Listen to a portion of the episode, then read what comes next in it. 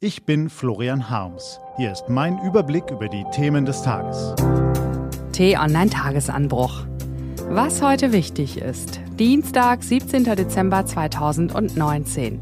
Kampf gegen die Klimakrise. Wir sollten groß denken. Gelesen von Ivi Strüving.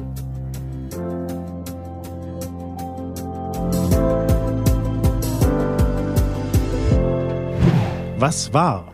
Der Diminutiv ist in der Welt der Politik ein seltener Gast. Zwischen großen Gesten und großen Worten hat die grammatikalische Verkleinerungsform einen schweren Stand. Als Schwabe mag man das beklagen, als Wort muss man es ertragen. Hinten raus bleibt alles nüchtern. Gestern aber durfte sich der Diminutiv endlich einmal in voller Pracht dem Publikum präsentieren, indem er gleich im Doppelpack auflief. Der Einsatz der Bundesregierung zur Rettung des Weltklimas hat im Vermittlungsausschuss von Bundestag und Bundesrat eine bemerkenswerte Steigerung erfahren. Aufgepumpt durch ein paar hier noch was und da noch ein bisschen, plustert sich das vielgescholtene Klimapäckchen zum Klimapäckle auf.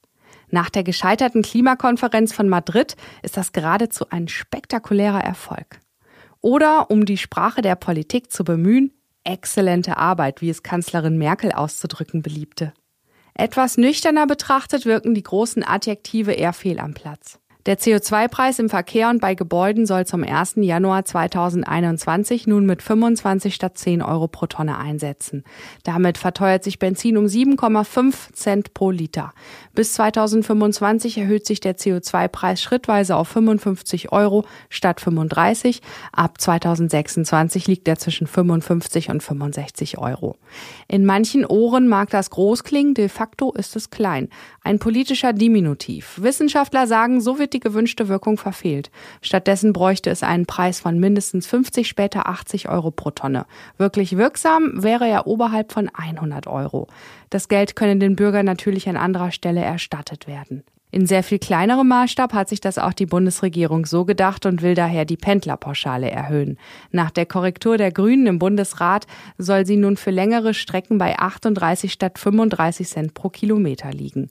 Trotzdem will die Regierung durch den höheren CO2-Preis Geld einnehmen und dieses dafür verwenden, die EEG-Umlage zu senken.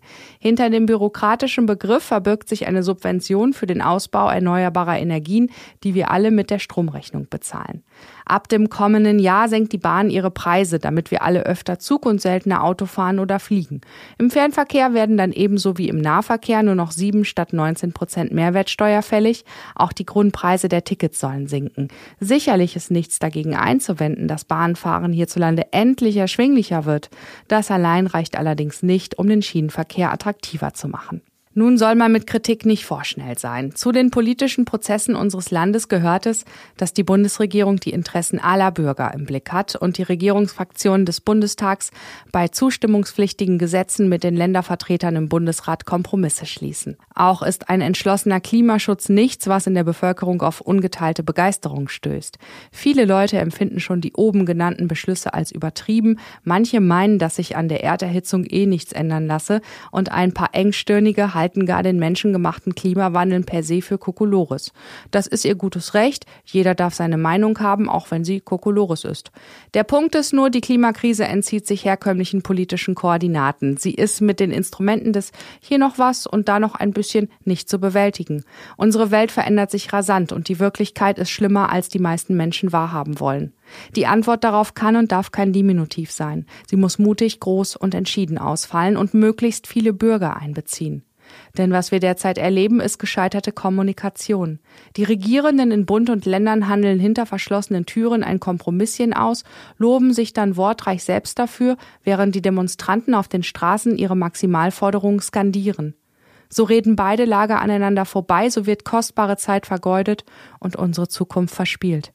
Wie weit sind wir bereit zu gehen, um Klima wirklich effektiv zu schützen? Welche Einschränkungen würde die Mehrheit der Bürger in Kauf nehmen und welche auf keinen Fall?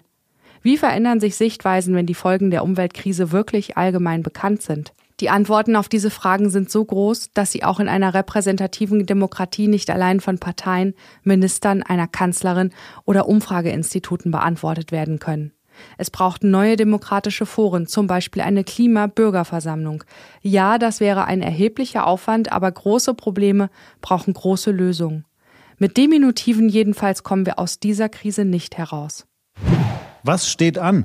Die T-Online-Redaktion blickt für Sie heute unter anderem auf diese Themen. Bundesinnenminister Horst Seehofer, Verfassungsschutzpräsident Thomas Haldenwang und Bundeskriminalamtschef Holger Münch erklären heute in Berlin, wie sie Deutschlands Sicherheitsbehörden neu aufstellen wollen, um den Rechtsextremismus zu bekämpfen.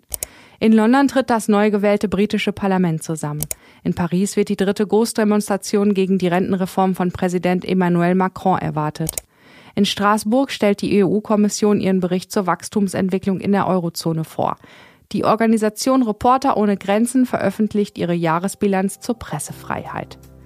Diese und andere Nachrichten, Analysen, Interviews und Kolumnen gibt's den ganzen Tag auf t-online.de und in der App. Das war der T-Online-Tagesanbruch vom 17. Dezember 2019. Den Tagesanbruch zum Hören gibt's auch in der Podcast-App Ihrer Wahl, kostenlos zum Abonnieren. Ich wünsche Ihnen einen frohen Tag. Ihr Florian Harms.